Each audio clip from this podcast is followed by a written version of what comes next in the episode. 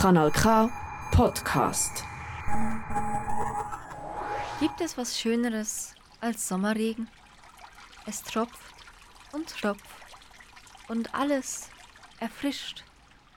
Die Pflanzen, die Tiere und auch die Menschen. Wasser erfrischt uns alle. Es ist das Lebenselixier.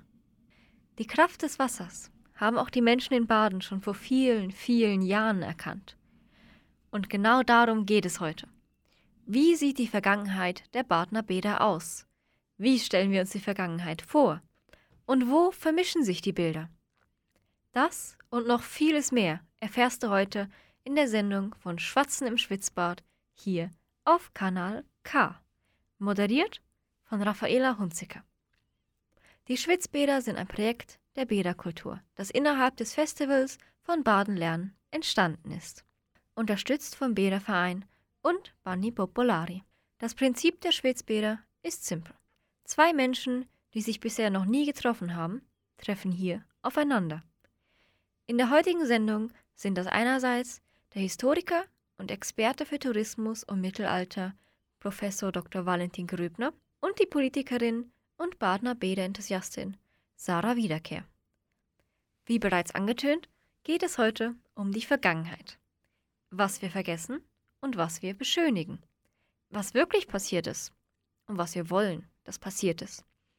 Was lassen wir weg? Was erfinden wir dazu? Kurz, welche Vergangenheit gefällt uns am besten? Zu Beginn hören wir nun aber das Lied Falling into Space von Beria, gefolgt von dem Interview zwischen Valentin Gröbner und Sarah Wiederkehr.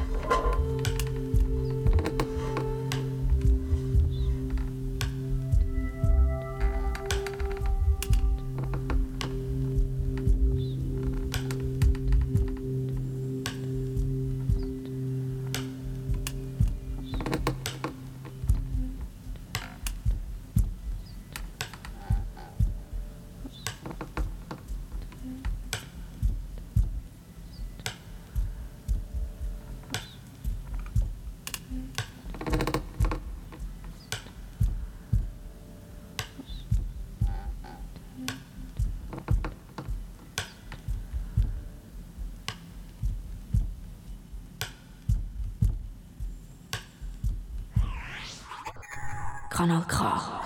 Richtig gutes Radio. ähm, es gibt eine, ähm, ich bin umgeben von halbnackten Menschen und habe meine Füße, die vorher kalt waren, im heißen Wasser und das ist super. Der Kopf läuft doppelt, doppelt so schnell, wenn man die Füße im heißen Wasser hat. Es gibt, ich habe relativ, ich habe noch relativ viel an, aber nicht alle hier. Und es gibt eine Anekdote, mit der ich anfangen möchte, ähm, die von Giovanni Sercambi am Ende des 14. Jahrhunderts in Florenz in seiner äh, Geschichtensammlung erzählt wird. Und ähm, ein Kirschner, ein Mann, der für Luxusklamotten zuständig ist, geht ins Bad. Und ähm, er sieht sich umgeben Wasserdämpfe ähm, von halbnackten Körpern. Er hat selber nur ein Handtuch an und er denkt, mein Gott, was, wo bin ich hier? Weiß ich noch, wer ich selber bin, wenn ich ins Bad gehe? Und damit er weiß, wer er ist, hängt er sich so ein, einen, ein geflochtenes Ding aus Stroh äh, an, den, an, an seinen Bademantel. Und sein Nachbar und taucht ein in das Wasser und äh, sein Nachbar sieht das, nimmt ihm es weg und sagt, hey, ich bin du. Jetzt kannst du dich auflösen in dem Wasser und ähm, ich weiß, du weißt nicht mehr, wer du bist. Meine Geschichte und mein Abze dein Abzeichen gehört jetzt mir. Bäder sind ein ganz verrückter Ort, weil es ist völlig klar, dass wir alle dieselbe Art von Körper haben. Alle Leute haben auf dieselbe Art und Weise Lust am Baden. Sie zahlen aber unterschiedliche Eintrittstickets. Deswegen ist in dem Bad, das, das Virus hat uns ja gerade daran erinnert, ununterbrochen, dass wir alle dieselbe Art von Körper haben. Und das ist so etwas wie eine Sprengkraft des Badens. Äh, es ist einerseits immer ein Privileg der Reichen, in die größeren ähm, Becken mit äh, dem heißeren Wasser zu steigen. Und gleichzeitig ist es, ist gerade das Vergnügen am Baden so eine Art von Erinnerung, Basics. Ich, ich bin gerade froh, hast du äh, gestartet. Ich fand das jetzt ein schö sehr schöner Start, ähm, weil es nämlich genau in eine Frage eingeht, die ich mir, die ich mir immer wieder stelle, oder? Also ich, ich komme ja hier aus Baden, ich bin hier aufgewachsen, ich bin hier, ja, keine Ahnung, ich fühle mich als Badenerin. Wir haben in Baden, würde ich jetzt mal sagen, relativ stark ausgeprägter Lokalstolz und Patriotismus. Und genau das, was du jetzt gerade erzählt hast, eigentlich sind wir doch alle irgendwo gleich. Und eigentlich brauchen wir doch einfach dieses heiße Wasser, das kommt einfach irgendwie aus dem Boden raus. Und eigentlich gehört es uns doch allen. Es ist umsonst. Äh, es kommt einfach, oder? Und und natürlich ist es, äh, gibt es da äh, die Quellen und die gehören dann irgendwelchen Leuten und so und Vereinen, was weiß ich. Aber dass das Wasser irgendwo allen gehört. Das ist quasi so ein, ein allgemeines Gut, ähm, äh, was irgendwie auch allen zugänglich gemacht werden soll. Und dieser Konflikt zwischen das Wasser muss ja irgendwo eingefangen werden, irgendwo in, ne, in, in Gebäude rein, irgendwie, ne, jetzt haben wir in Baden nach einer langen, langen Zeit jetzt zum Glück endlich wieder diese großen Thermalbäder, die wurden jetzt eröffnet vor, vor wenigen Wochen. Ähm, das ist ja eigentlich das, was ich jetzt gerade bei dir herausgehört habe, das ist wiederum einer gewissen Schicht quasi vorenthalten oder einer gewissen Gruppe vorenthalten. Und da gibt es aber andere, die sagen, ja, nee, das sollte eigentlich allen zugänglich gemacht werden. Und dann gründet sich so ein Verein hier in Baden, ähm, äh, wie eben die Banio Popolare, die gerade eben ähm, äh, erwähnt wurden, auch beim, äh, bei, der, bei dem Opening. Ähm, die das, die das aufnehmen, dieses Narrativ, das Wasser gehört doch allen sollte eigentlich als öffentliches Gut wie für alle auch zur Verfügung gestellt werden. Und ich finde das so schön, weil das eine Idee ist, die irgendwo sich scheinbar über, über die Zeit hinweg gehalten hat. Ähm, und vielleicht eine Frage an dich. Siehst du da diese Parallelen quasi aus der Vergangenheit, dieser Konflikt zwischen quasi das Ausschließen, oder? Also quasi so ein öffentliches oder so ein, so ein Gut zu nehmen, dieses warme Wasser, ähm, das quasi im Bäder abzufüllen, ähm, versus sollte eigentlich für alle zur Verfügung gestellt werden? Ähm, Im Normalfall, Rechtshist ein Rechtshistoriker könnte dir antworten, wie das genau dann mit den äh, Rechten am heißen Wasser ist. Ich glaube, dass im Normalfall die Aufteilung 70 Prozent des Wassers für zahlende Gäste, die Geld haben, 30 Prozent oder 20 Prozent für alle anderen im Namen der Allgemeinheit sich relativ häufig durchgesetzt hat, damit das System stabil ist. Das Verrückte ist, dass Baden trotzdem eine Utopie ist. Also man muss sich ganz kurz eine Welt vorstellen, in der Energie äh, um den Faktor 500 so teuer ist wie heute in Bezug auf Arbeitsstunden, die man dafür arbeiten muss. Und da in einer solchen Welt vor 500 Jahren, wo es noch kein billiges Erdöl gibt, ähm, ist heißes Wasser hat nochmal ein ganz stärk, ein noch viel stärkeres utopisches Potenzial. Deswegen hängt in jedem Museum, äh, in das man geht, ein Bild vom Jungbrunnen. Das ist ein, äh, ein dampfender Brunnen und alte, alte Männer und Frauen ähm, steigen auf der einen Seite hinein und kommen auf der anderen Seite äh, total gut aussehend, äh, 40 Jahre äh, verjüngt wieder heraus. Und das ist bis heute das Rezept jedes Wellness-Resorts. Das hat Lukas Kranach ähm, vor 500 Jahren gemalt. Also äh, möglicherweise fällt uns in Bezug auf die Bäder gar nicht so viel Neues ein. Einerseits ist es sozusagen eine Art von Intensitätsland. Also du wirst deinen richtigen Körper wiederkriegen. Den, den du eigentlich hast, auch wenn du ihn mit Kokain und gesättigten Fettsäuren ein bisschen versaut hast. Aber jetzt kriegst du ihn wieder durch Eintauchen in heißes Wasser und gleichzeitig du wirst anderen Leuten begegnen, äh, die auch gerade frisch verjüngt sind. Da gibt es eine Art von erotischer Aufladung des Bades, die nicht schlampert ist. Deswegen malen wir das auch so gerne. Und ähm, liebe Zuhörerinnen und Zuhörer, anderswo, äh, die Körper, die hier herumstehen, sind total, sehen total gut aus. Also es funktioniert. Jede Utopie die wirklich funktioniert, wird kommerziell genutzt, würde ich erstmal als Historiker sagen. Und dadurch geht sie auch nicht kaputt, weil sie ist eine Utopie, ist ein Ort, den es gar nicht gibt. Sie ist unkaputtbar. Aber sie be be bezieht daraus so extrem starke Wirkungen. Würdest du das unterschreiben oder siehst du das anders? Ich sehe es genauso. Ähm, und das Schöne ist genau dieser Jungbrunnen, der wird ja hier im Baden äh, Narrativ oder diese Storyline wird hier auch aufgenommen. Also wir haben jetzt hier, genau, welch eine Überraschung. Ähm, äh, äh, der italienische Macho, der sich gar nicht vorstellen kann, dass man nördlich der Alpen Frauen mit fast nichts an, anschauen kann. Der kommt aus einer Stadt in Venedig. Äh, in Florenz im 15. Jahrhundert war durch jede Kirche eine große Schnur gespannt und da war ein blickdichtes Tuch drin, damit die Männer auf der linken Seite nur nach vorn schauen auf den Pfarrer und die Frauen auf der rechten Seite auch nur auf den Pfarrer und sich nicht gegenseitig anschauen. Der kommt nach Baden und schmeißt die Nerven weg, weil er denkt, boah, hier kann ich Frauen anschauen, die nur mit Handtüchern bekleidet sind.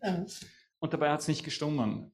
Es hat, er, hat, er erfindet etwas für andere. Er erfindet einen Marketing-Slogan, der in, in der Stadt Baden bis heute total gut funktioniert.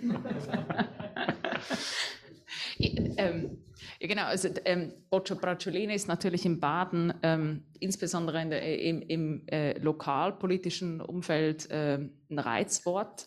Ähm, ähm, also es ist so, äh, vielleicht Wieso? in diesem Kontext, ja.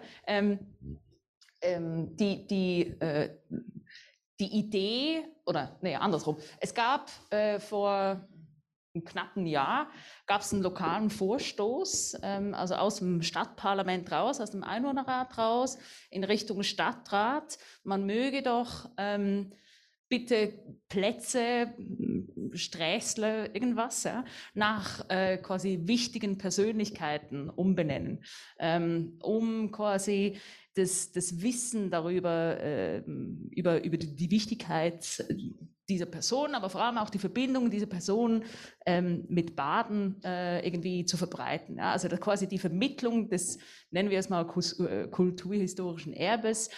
Es war sogar ein Boccio Bracciolini, war in Baden und der hat irgendwie hier äh, schöne Sachen geschrieben. So. Ähm, das war quasi der Vorstoß. Man soll das doch bitte prüfen, ob nicht gewisse Plätze und Straßen umbenannt werden können. Und ähm, die Antwort war dann, ähm, und jetzt kommt es ein bisschen auf die Auslegung drauf an, ja, wenn man da Böses rein interpretieren möchte, war die Antwort äh, so, ja, ähm, schön, dass der Vorschlag war, dass man zum Beispiel Boccio Bracciolini oder Michel de Montaigne, ähm, dass man denen jetzt äh, hier Plätze quasi äh, ähm, zusagen soll. Aber ähm, ich, ich kürze das jetzt ab, ja. Ähm, aber äh, das sind quasi Männer äh, und ähm, wir wollen, die Geschichte soll irgendwie breiter aufgestellt werden, es ist nicht zeitgemäß, dass man Plätze umbenennt äh, und, und auf einzelne Personen quasi zuschreibt, ja, weil die Geschichte ist quasi viel reicher als das. Und deswegen ist es ein, ein politisches, naja, da geht man natürlich, da geht die Diskussion, natürlich war die Antwort länger und hatte noch viel mehr Aspekte drin und so, aber das wird ja dann gerne so ein bisschen ne, vereinfacht. Ähm, und die Diskussion ging dann eher in die Richtung Cancel Culture, oder? Also, ähm, und vielleicht auch um, um, um schön, ich, ich finde das eben, ich habe es dir vorher auch kurz gesagt, ich, ähm, vielleicht der Titel jetzt vom heutigen Abend sehr schön, ja, die Geschichte erfinden. Weil für mich ist das so ein Teil davon, von wie kuratieren wir die Geschichten, die heute erzählt werden, oder? Und ähm, ich finde, das ist eben, ich finde genau, diese Antwort, so wie es heute aufgefasst wurde, so wie es in der Stadt interpretiert wurde von gewissen äh, Bereichen, ähm, finde ich, ist ein schönes Beispiel dafür, wie Geschichte erfunden werden kann oder eben nicht. Ähm, für Geschichte erfinden ist eins notwendig, dass man große, große Lücken hat, die man selber füllen kann. Über Poggio Bracciolini wissen wir verdammt viel. Ähm, der ist äh, der Verfasser eines, ähm, eines Werkes Facetie. Das ist aus guten Gründen bis heute nicht vollständig ins Deutsche übersetzt, weil es ist reine Pornografie. Und zwar die Art von verklemmter Pornografie, die sich äh, Sekretäre am päpstlichen Hof in der, in der Mitte des 15. Jahrhunderts ausdenken. Es geht ähm, nur um Macht und nicht um Spaß. Und ähm, ich, ich glaube, ich kann mir, ich, ich habe Mühe, mir ein noch frauenfeindlicheres äh, Werk überhaupt vorzustellen aus dem 15. Jahrhundert. Das heißt, Erfindung braucht Lücken und echte Geschichte ist immer Hindernis, würde ich sagen. Das gilt auch für Michel de Montaigne, der hierher kommt, äh, beschreibt, was er hier sieht. Ähm, der kommt aus dem konfessionellen Bürgerkrieg, ähm, ist selber nicht nur Philosoph, den Job gibt es noch nicht, sondern eigentlich so eine Art diskreter politischer Consultant und Lobbyist. Und den interessiert, wie Katholiken und Protestanten im 16. Jahrhundert zusammenleben und sich zusammen halbnackt ins heiße Wasser legen, ohne sich gegenseitig umzubringen. Das deswegen ist für den Baden interessant. Deswegen kommt er hierher. Nur deswegen bereist er die Eidgenossenschaft, weil eigentlich will er nach Italien. Und er, nimmt, er macht nur einen riesen Umweg, den er auch nicht wirklich ähm, erklärt. Das hat damit zu tun, dass er auf Fact-Finding Mission ist. Hier kann man nichts erfinden. Ähm, das Verrückte an, wir können ja alle, wir können ja gerne an die Entzauberung der Welt glauben, aber Tourismus und Tourismusmarketing ist das genaue Gegenteil. Hier sollen Märli für Erwachsene äh, die alle schon kennen, ähm, immer wieder neu erzählt werden mit dem, mit dem ähm, Versprechen, ähm, überall hast du nur trockenes Papier, aber in Baden kannst du eintauchen in das heiße, dampfende Wasser der Geschichte. Du wirst verjüngt, du kriegst einen tollen neuen Körper und du kriegst Bildungserlebnisse, die du sozusagen einhauchst mit dem Schwefelgu. Äh, und ähm, das ist so eine Art von, das, das macht mich als Historiker einerseits sehr nervös, andererseits finde ich es auch spannend, das zu beschreiben, wie so Geschichte sich immer an einem Ort ver, ver, ver, verdichten muss als Intensitätspark. Und was hier gerade entsteht mit den Wellnesszonen und mit den alten Hotels, ist natürlich eine Art von Intensitätspark. Keine Autos, dafür kannst du zu Fuß gehen, sie nehmen überall deine Kreditkarte, Du triffst die richtigen Leute, weil die Zimmer sind teuer genug. Und das ist das alte Modell äh, einer bestimmten Art von Wellness-Tourismus, das in Baden die Geschäftsgrundlage war, zumindest seit dem 15. Jahrhundert. Also das ist das Tolle, nur das ist ein Modell, das sich selbst nicht allzu genau erklären darf. Und Ironie und Selbstkritik ist total ausgeschlossen. Und die Parkplätze müssen unsichtbar sein, weil es ist ja die gute alte Zeit, oder? Ja, ja, auch das ist ein Reizwort in der Parkplatz. Überall ist der Parkplatz. Ja, ja, ja, ja. Der Parkplatz ist in Luzern auch das Reizwort, weil die wollen schon die schöne Tourismusgeschichte von 1890, mhm. aber ähm, sie wollen ja keinen einzigen Parkplatz dafür aufgeben, ähm, von Fußgängerzonen ganz mhm. zu schweigen. Ähm, das ist aber anderswo genauso. Mhm. Mhm, absolut. Ähm, Jetzt bin ich ja selber, ähm, ich bin ja keine Historikerin, ja. Ich, ähm, äh, keine Ahnung, ich bin, pff, äh, ich kenne mich ein bisschen in der Digitalisierung aus, ja. Also ich bin eher jemand, der quasi. Ich könnte das von mir sagen. ähm, ich bin eher jemand, der quasi Storytelling in, in, für die Zukunft quasi äh, betreibt mit, mit quasi neuen technologischen Mitteln. Ja.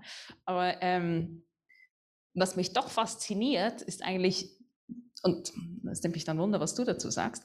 Ähm, was mich fasziniert, ist eigentlich dieser, dieser Bedarf, glaube ich, von Menschen, ähm, immer wieder Geschichten zu hören und ähm, sich irgendwie mit Geschichten ähm, irgendwie äh, identifizieren zu können und daraus vielleicht auch eine Identität zu schaffen. Ähm, und ich glaube, die Geschichten, wenn die zu komplex sind oder zu kompliziert, ähm, dann ist es halt schwierig, die zu vermitteln. Ja? Also im Sinne von Storytelling, eben das, was du auch vorher gesagt hast mit dem Reduzieren, man muss es irgendwie auf das Wesentliche zu reduzieren. Und ich glaube, das ist wahrscheinlich, denke ich mal, auch die Komplexität in der Geschichtsvermittlung, ähm, um diesen ganzen Kontext mitgeben zu können und dann trotzdem die Aufmerksamkeit halten zu können. Und für mich gibt es immer so diese, also in der, in der Zeit von Instagram Stories, die irgendwie maximal 15 Sekunden lang sein dürfen, wie kriegt man das als, auch als Tourismusdestination hin, wenn man sagt, ja, ja, wir wollen Storytelling betreiben. Wir denken, wir haben quasi ein USP mit unserem kulturhistorischen Kontext, mit all den Dingen, die hier passiert sind. Ja das heiße Wasser und dann gibt es natürlich das heiße Wasser per se, dann gibt es alles, was darum, darum passiert ist, dann gibt es irgendwie, keine Ahnung, noch ein Baden, gibt es die ganze Industriegeschichte und so. Ähm, du hast dich ja viel damit auseinandergesetzt. Wie reduziert also gibt es gute Beispiele, ähm, wie diese, dieser ganze historische, also kulturhistorische Kontext reduziert werden konnte auf ein gutes Storytelling? Äh, ich glaube, dass es nicht geht. Und zwar aus einem ganz einfachen Grund. Ähm, die, wenn ich meinen, entweder ich bin ähm, Drehbuchschreiber oder ich bin Historiker. Und mein Job als Historiker äh, ist, Nachprüfbarkeit herzustellen und halbwegs ähm, zuverlässig ähm, darüber Auskunft zu geben, wo steht denn das, was ich erzähle?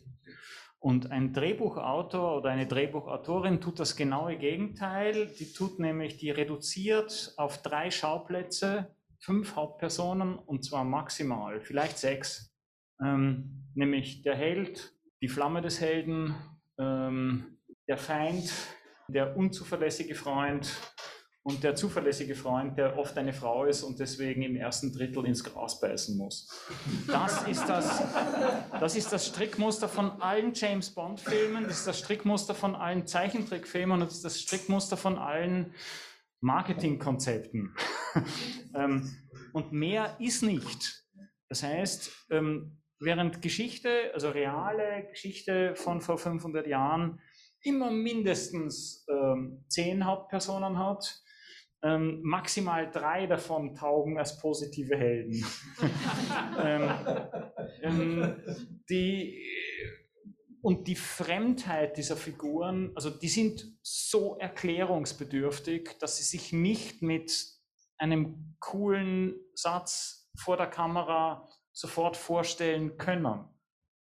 Weil das Michel de Montaigne, also das Poggio Bracciolini, ein ähm, mehrfach verurteilter Bücherdieb war, ähm, ein Pornograf, ähm, ein Intrigant allererster Güte, ähm, gleichzeitig ein toller Philologe. Hallo, die, die Zeilen sind schon viel zu lang.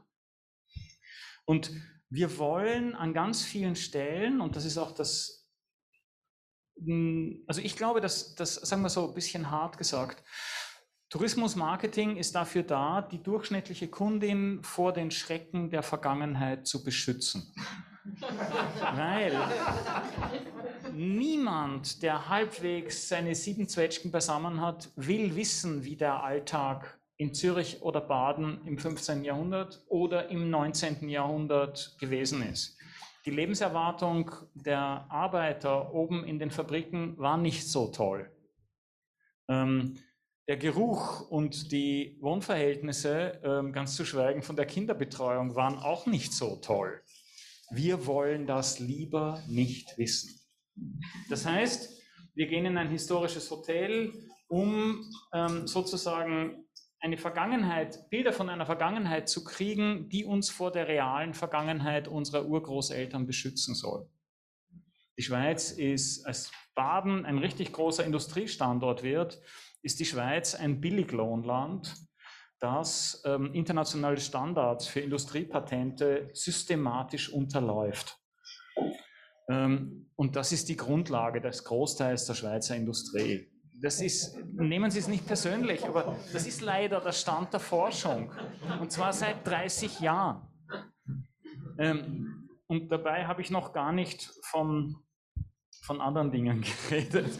Aber ähm, ähm, das ist die Vergangenheit, vor der uns ein, vor der uns Geschichte als Marketingfaktor auch ein bisschen ähm, das soll, die soll das abpuffern. Deswegen braucht die starke Effekte und ganz überschaubare Sets. Das ist nicht schlimm. Ähm, ich finde, dass das ein ganz interessantes Wechselspiel ist, weil es macht für mich als Historiker ähm, den Tourismus und auch die Werbung für den Tourismus so unglaublich interessant. Weil die, die, die, die wissen ja genauso viel wie ich. Die haben auch, die sind auch genauso gescheit und können auch genauso gut Geschichten erzählen. Sie tun das nur zu einem anderen Zweck. Und, ähm, und die müssen mit genauso harten Widersprüchen.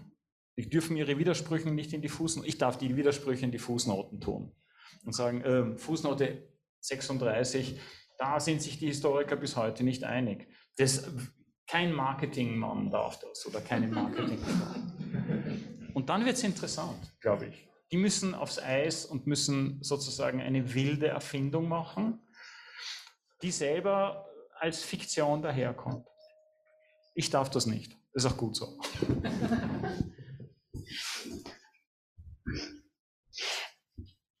Findest du es ähm, trotzdem legitim oder erachtest du es denn trotzdem als legitim oder legitimiert, gewisse Aspekte quasi auch wenn sie, natürlich, also ich meine, im, im Marketing äh, stellt man ja immer die Sonnenseite dar. Also das ist ja nicht nur mit irgendwie historischen, keine Ahnung, außer bei Gesch der, Geschichten. Au, außer bei der Pharma. Außer, genau, aber ja, okay. Ähm, ja, okay. Also schauen wir alles außer Pharma an. Ähm, tut man ja immer die Sonnenseite quasi anschauen oder betrachten und, und versucht es zu reduzieren. Ähm, Findest du es trotzdem legitimiert oder legitim, ähm, die Geschichte dafür zu verwenden? Also ja, aber die sagen ja auch, ähm, also ich finde, ich habe ein neues Projekt, wo es um die, um, die, um die Geschichte der Reinheit geht, und zwar um Reinheit als Ware, die gekauft werden kann. Und wir schauen uns Werbeanzeigen, ähm, Werbebilder aus den letzten ähm, 120 Jahren zum Teil auch noch weiter zurück an. Und das Tolle an Werbung ist ja auch, dass immer Werbung draufsteht. Mhm. Also ähm, ich, ich kenne es für die Tourismusgeschichte von, von Luzern. Ähm, da schalten Hotels ähm, großformatige Werbung an. Ähm, und im Hintergrund des Hotels ist ein Alpenpanorama abgebildet, ähm, dass es in diesem Teil von Luzern überhaupt nie gegeben hat, auch in der guten alten Zeit nicht. Das heißt, ähm, ganz ähnlich wie die, wie die, wie die ähm, Werbeanzeigen für Hautcreme äh, heute, zeigen die etwas, was es nie gegeben hat, als Visualisierung ihrer Dienstleistung. Und das ist völlig in Ordnung, ähm, weil, das, weil die Werbung gibt ja in erster Linie ein, über eines Auskunft, nämlich über die Mittel, die sie selber verwendet. Da geht es ums, Glaub, um um, ums Glauben machen. Wir verkaufen unsere Fähigkeit, Leute etwas glauben zu machen. Buch ein Wochenende in der Badener Therme.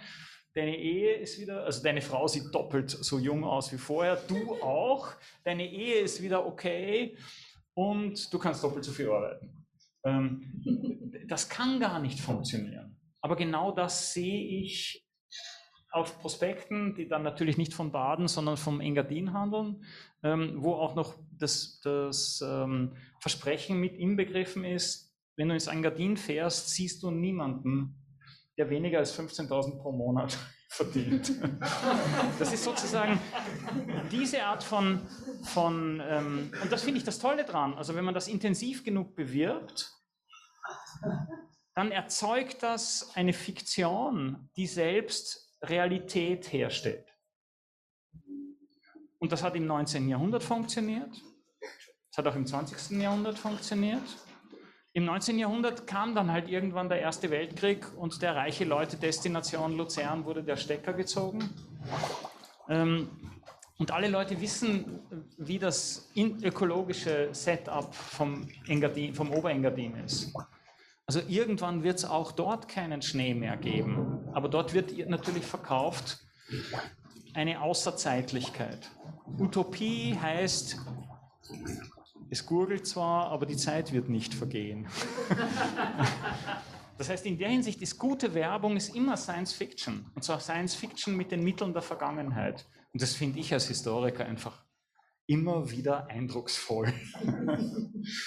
Ähm, weil gute Werbung auch ähm, relativ viel Raum für Selbstironie hat, scheint mir. Aber da, das ist dann deine, dein, also wie viel Selbstironie geht in der, im Erzählen, im Erfinden? Darf man doppeldeutige Messages hineintun oder geht das gar nicht?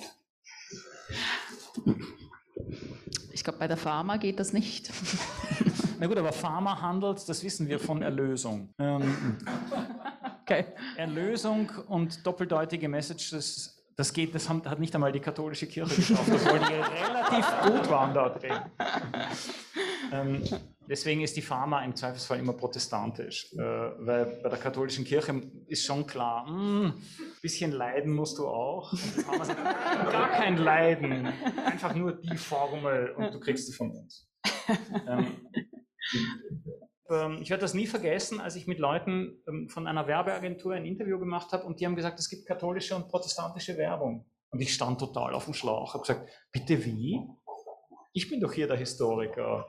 Die haben gesagt, wie, wie geht denn protestantische oder reformierte Werbung? Haben sie gesagt, ja, nur Text, Helvetica oder Frutiger, das heißt betont nüchterne Typo, monochromer Hintergrund und alle Banken und Versicherungen werben so. Sola Scriptura. Und ich habe gedacht, shit, das hätte ich eigentlich selber auch merken können. Aber dann wollte ich es wissen und habe gesagt, was ist denn dann katholische Werbung? Und die haben gesagt, hey, schau doch hin, das Grand Casino Baden wird, wird so. Sichtlich geschminkte Frauen mit ganz viel Dekolleté, Goldrand und ein Bild, das sagt, hallo, ich bin ein Bild, ich will dich verführen und ich sage dir nicht die Wahrheit, aber du darfst es glauben. Für einen Abend. Aber nimm die Kreditkarte mit. und ähm, ich, ich glaube, also Geschichte ist ja etwas, aus dem wir nie mehr wieder rauskommen. Geschichte ist kein Extra. Geschichte ist der Rucksack, den wir umhaben, ob wir wollen oder nicht. Und ich meine das ganz ernst und nicht nur im Sinne von Schuld, äh, sondern auch im Sinne von so Ambivalenz oder mh, hm, dass, dass einem Sachen leicht ekelhaft sind. Aber trotzdem sind sie irgendwie toll. Das hat dann immer mit Geschichte zu tun. Und deswegen finde ich interessant, wie diese wie diese leicht korrupte Optik aus den 70er Jahren mit den Schlaghosen und den Pailletten äh, im Moment gerade wiederkommt. Für jemanden, der damals 13 war wie mich, ist das total traumatisierend. aber, ähm, aber das kann Werbung, glaube ich. Also das, das, das läuft über dieses extrem verdichtete Geschichten erzählen ähm, wo jeder sich so ein kleines bisschen wie Mick Jagger nach dem ersten Entzug vorkommen kann. Aber er hat immer noch total gut ausgesehen. Würde das, würde das, äh, also da wird eine Geschichte ähm, visualisiert, die es tatsächlich nie gegeben hat, scheint mir.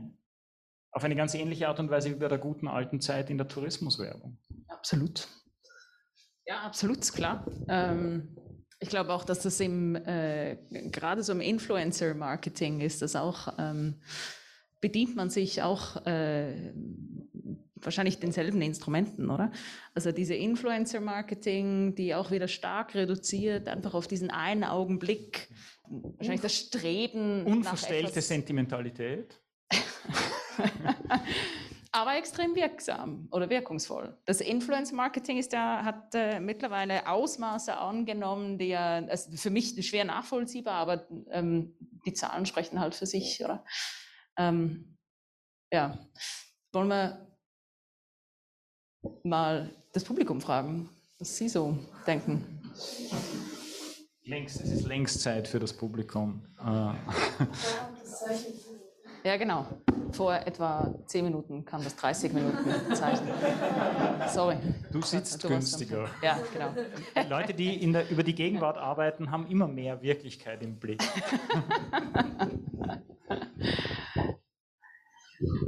Ja, Gibt es äh, irgendeine Frage aus dem Publikum oder irgendeinen Hinweis? Oder sollen wir hier mal so eine Badekugel hier öffnen? Badekugel? Frage, Frage. Carol. Aber ja, also vielen herzlichen Dank. Das war natürlich sehr schön für mich, auch äh, als Museumsleiterin hier in Baden. Geschichtsvermittlung liegt uns sehr am Herzen. Ähm, und wir brauchen das Marketing auch, damit wir eben die Geschichte so erzählen können, wie wir hoffen, dass sie ähm, echt gewesen war. Ähm, ich glaube, das ist genauso der Beweis, oder, dass auch das Marketing helfen kann um dann die echte Geschichte zu erzählen. Ich erinnere an die Badekult-Ausstellung, die wir vor zwei Jahren gezeigt haben. Übrigens, darum steht dieses Bad hier. Das war unser sechster Raum, unser schönes Kooperationsprojekt zusammen mit dem Verein Bani Popolari. Ähm, ja, da haben wir gerade das auch gesagt, dass du gesagt hast, das Baden, das war nicht nur immer schön, das war grauenvoll. Die Leute haben gelitten in diesem Bad.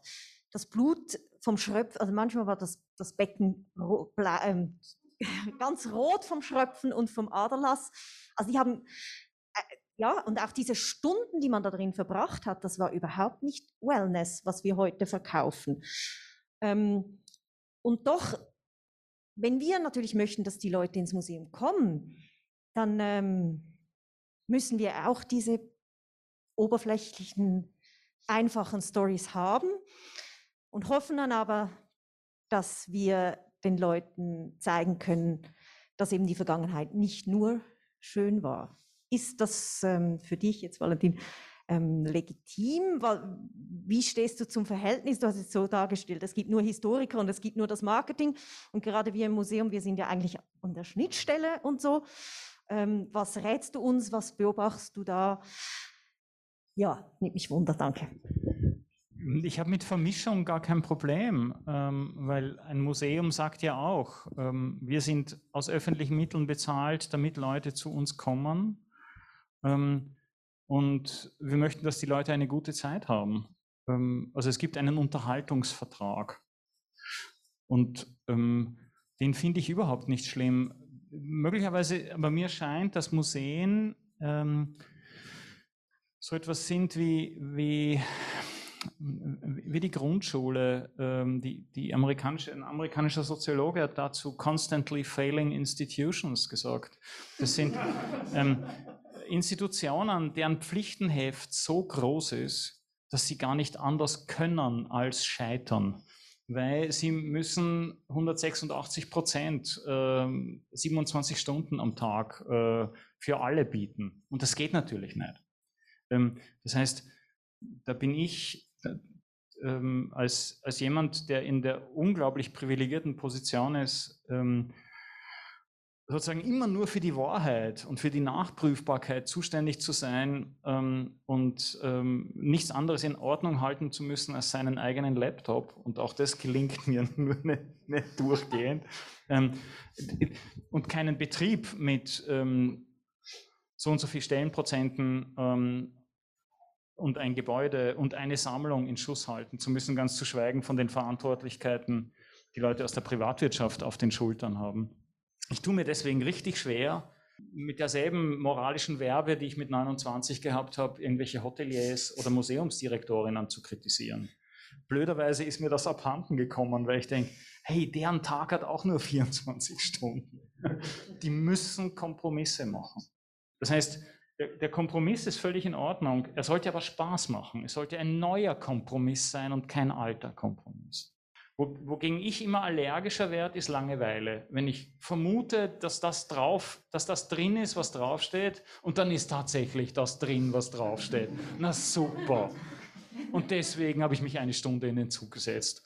Das kann es nicht sein. Also ich glaube, in der Hinsicht, ähm, und es hat, glaube ich, nichts mit der Digitalisierung zu tun alle Institutionen sind, glaube ich, erst einmal dazu verpflichtet, die Leute zu überfordern und ihnen Überraschungen zu ermöglichen.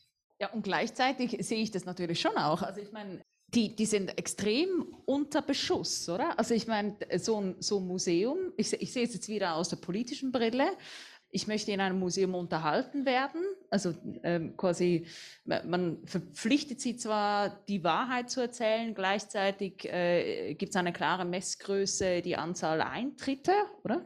Dann gibt es natürlich, also ist klar, da gibt es immer wieder Sparrunden. Da muss man das wieder irgendwie verteidigen, warum das jetzt äh, notwendig ist. Und gleichzeitig kommt der Bedarf hoch, eine äh, quasi Baden als Tourismusdestination mit einer Bädergeschichte zu schreiben, oder? Und das ist doch so ein, so ein, so ein mindestens ein Dreieck oder die Quadratur des Kreises, was wieder wahrscheinlich wieder auf den Punkt zurückkommt, wie macht man Storytelling auf eine gute Art und Weise, gleichzeitig wie kann man quasi Geschichten erzählen, die immer wieder neu sind, die immer wieder interessieren, die immer wieder Leute anlocken, ohne dass man da ähm, vielleicht zu viel dazu dichtet. Aber wahrscheinlich kommt das wieder auf das zurück, was Aber du ganz am Anfang gesagt hast. Es braucht eben dieser Raum für Interpretation. Also auf die Gefahr hin, mich hier ganz unbeliebt zu machen. Es hat noch nie so viele Museen gegeben wie heute. Deutschland, Österreich und die Schweiz haben die höchste Museumsdichte des Planeten es war auch noch nie so viel Vergangenheit da wie heute.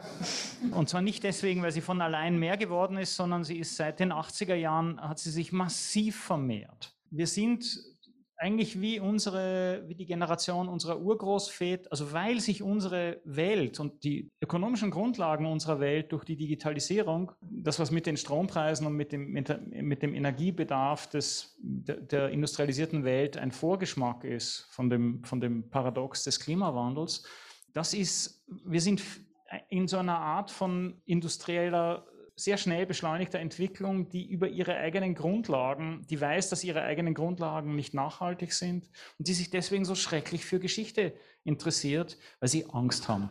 Geschichte ist das Mittel gebildeter Gesellschaften, sozusagen die, der Tranquilizer. Man nimmt seine Art von Droge. Und, und Geschichte hat im Vergleich zu anderen Drogen erstaunlich wenig Nebenwirkungen. Das ist die Vorstellung, weil man weiß, dass es so nicht weitergehen kann, wie es jetzt gerade läuft, will man sich der langen Vergangenheit versichern. Und das geht natürlich nicht. Weil wenn wir auf die Vergangenheit genau hinschauen, also auf die gute alte Zeit des Schweizer Tourismus, dann stellen wir fest, dass da hat es drei große, richtig große Meltdowns, also komplette ähm, Bruch im Konjunkturzyklus gegeben und die gehen rasant pleite. Die, die Hotels in Luzern gemeinsam mit den Museen. Ähm, das heißt, Hotels und Museen äh, sind so ein Cluster und zwar schon länger. Das ist ja schon verrückt. Die Schweiz ähm, jedes Mal, wenn ich auf irgendwelche Abstimmungskarten schaue, stelle ich verstört fest, zum Beispiel am letzten Sonntag, die kommen sich alle wie Bauern vor. Hallo, die leben seit 180 Jahren von globalisierten Warenströmen und einer hochkompetitiven Industrie, die jetzt nicht mehr da ist. Und die letzte Industrie ist Finance. Und wie lange es Finance in der Form gibt, dafür bin ich nicht zuständig. Vor allem dann, wenn es um digitale Infrastrukturen geht. Weil die Inder können genauso gut rechnen wie die Zürcher. um es etwas boshaft zu sagen. Davor haben die Leute Angst und deswegen reden sie über Tradition. Deswegen ist es so wahnsinnig beruhigend, über Tradition zu reden. Und das heiße Wasser ist natürlich so eine Art von Erdung. Ich habe einen Körper, dem Körper geht es gut, dem Körper meiner Frau auch. Und deswegen leisten wir uns das übers Wochenende und wir, wir lassen uns ein bisschen Renaissance drüber streuen, wie so eine Art von Gewürz. Mehr wollen wir auch nicht. Wir wollen keine echte Renaissance. Also wir wollen keine Zwangsprostitution, wir wollen keine Military Contractors, wir wollen keinen Kinderhandel, sondern wir wollen nur die Renaissance mit den schönen Bildern. Kanal K. Richtig gutes Radio. Du hörst Kanal K, die Sendung Schwatzen im Schwitzbad mit Raffaela Hunziker. Die Schwitzbäder sind ein Projekt der Bäderkultur in Zusammenarbeit mit Banni Popolari. Das heutige Gespräch wurde am 4.12. in den historischen Wannenbädern im Bad zum Raben aufgezeichnet. Als nächstes hören wir das Lied Air Up von Odd Northstem.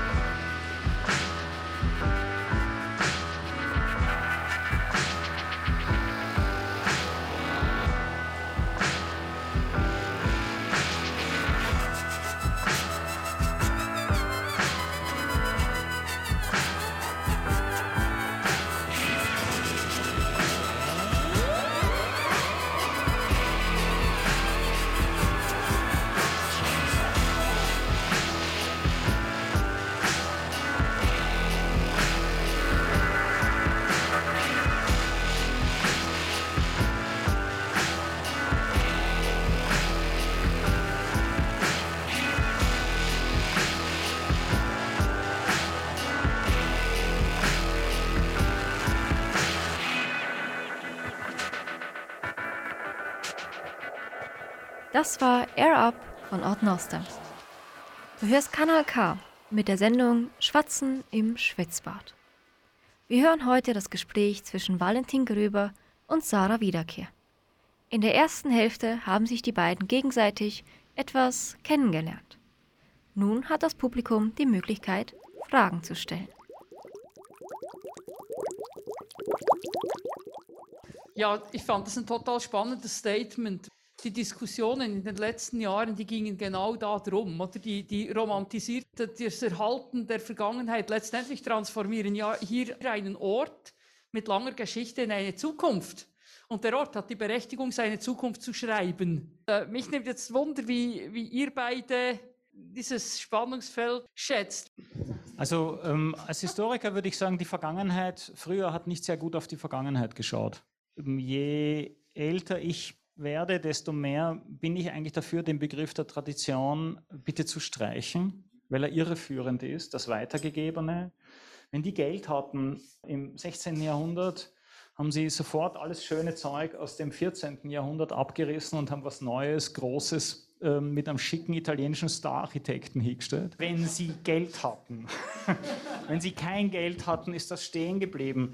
Kollegen von mir aus der Denkmalpflege sagen, der beste Denkmalpfleger ist Armut, weil nur dann hat das Zeug, das alte Zeug, das nutzlos gewordene Zeug eine Chance stehen zu bleiben. Das heißt, die Vorstellung von ununterbrochener Geschichte ist selber eine, dieser Bewahrung des guten Alten von früher ist selber eine Fiktion. Das ist ein leicht pessimistisches oder zumindest fatalistisches Geschichtsbild. Mir ist das schon klar.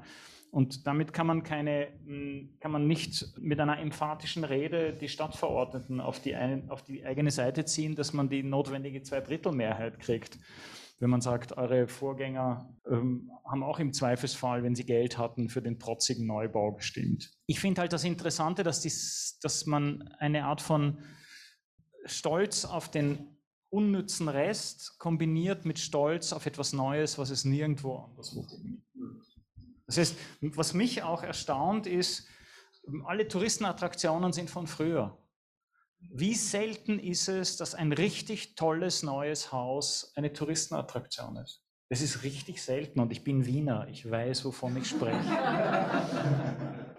und die werden aber touristisch nicht vermarktet. Das heißt, da glaube ich, ist es gut, wie so eine, eine Abteilung im Kopf zu machen. 20 Prozent richtig tolles Neues und dafür darf 20 Prozent peinliches Altes stehen bleiben.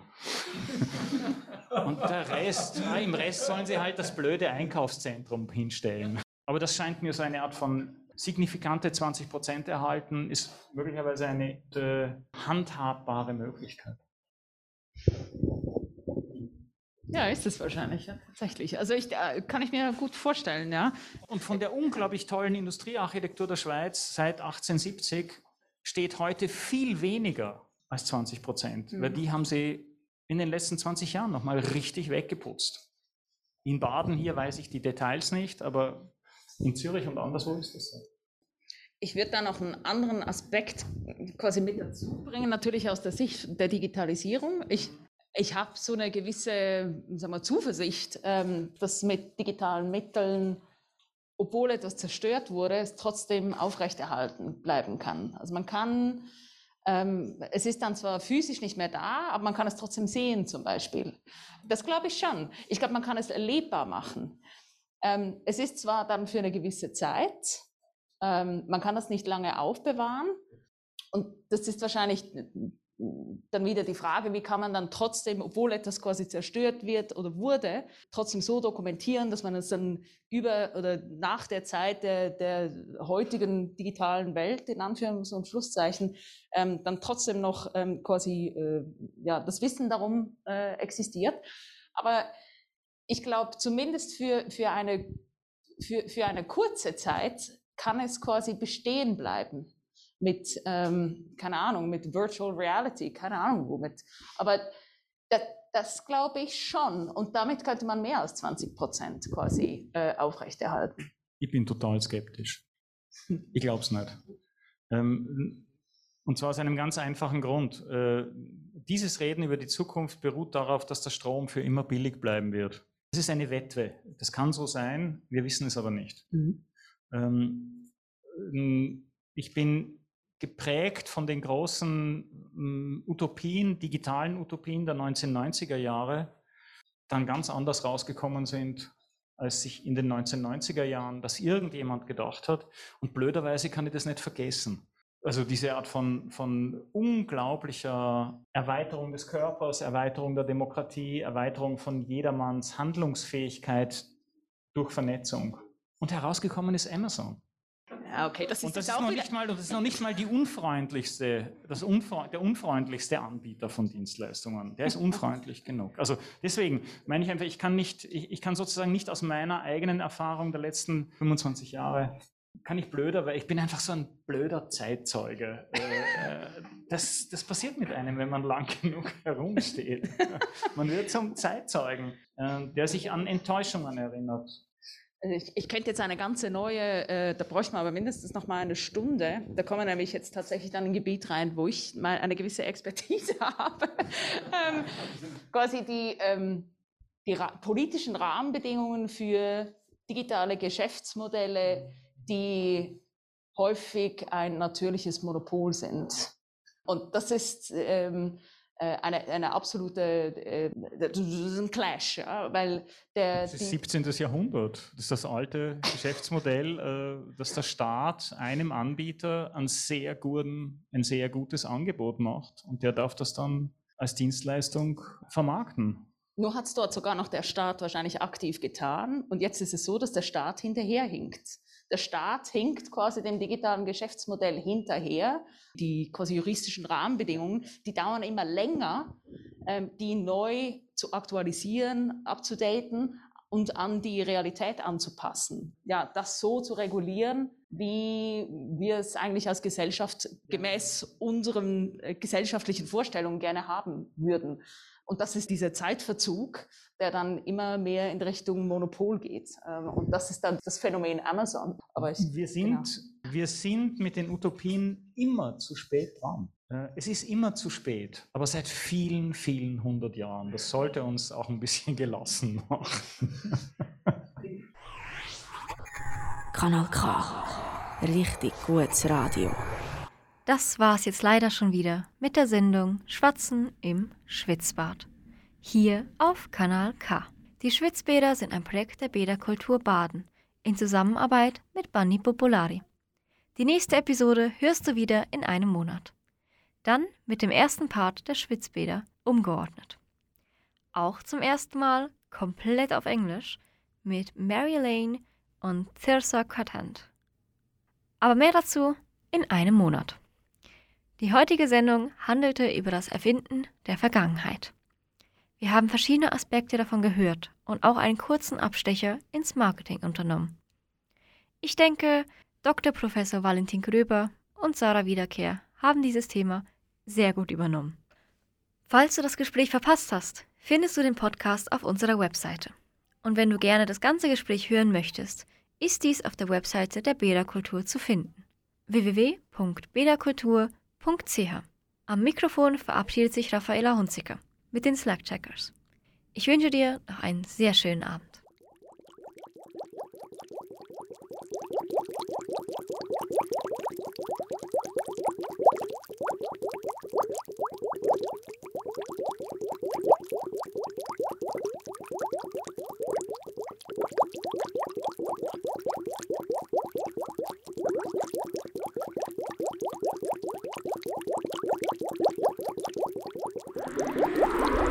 Das ist ein Kanal K Podcast gsi.